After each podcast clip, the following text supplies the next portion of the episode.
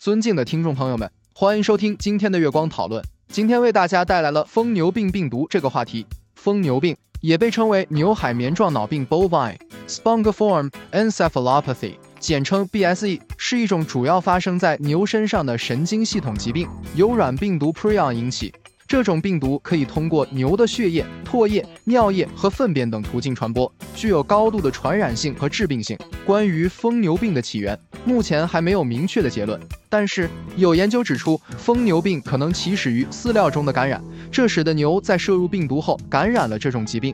另外，有报道称，在英国的一些农场发现了 BSE 病毒，这些病毒似乎是由一些用于动物饲料再加工的废弃物传播的。至于治疗方法，尽管多年来许多科学家和医生已经尝试了各种方法来治疗或缓解这种疾病的症状，但目前还没有找到有效的治疗方法。一旦牛感染了 BSE 病毒，病情往往会持续恶化，直到最终死亡。因此，预防措施显得尤为重要。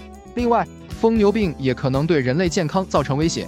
克雅氏病 （Creutzfeldt-Jakob disease，CJD） 是一种与 BSE 密切相关的致命性海绵状脑病。人类食用受感染的牛肉。或牛脊髓后有可能染上这种疾病。CJD 的症状包括痴呆、神经错乱、视觉模糊、平衡障碍和肌肉收缩等。病人最终通常会因精神错乱而死亡。为了预防疯牛病的传播，各国政府和相关机构采取了许多措施，包括定期检测牛群中的 BSE 病毒水平，及时发现并处理感染的牛，正确处理动物饲料等。此外，公众也应提高食品安全意识，注意个人卫生和饮食习惯，以降低患病的可能性。总的来说，疯牛病是一种严重的动物疾病，对养牛业、公众健康和社会经济都产生了重大影响。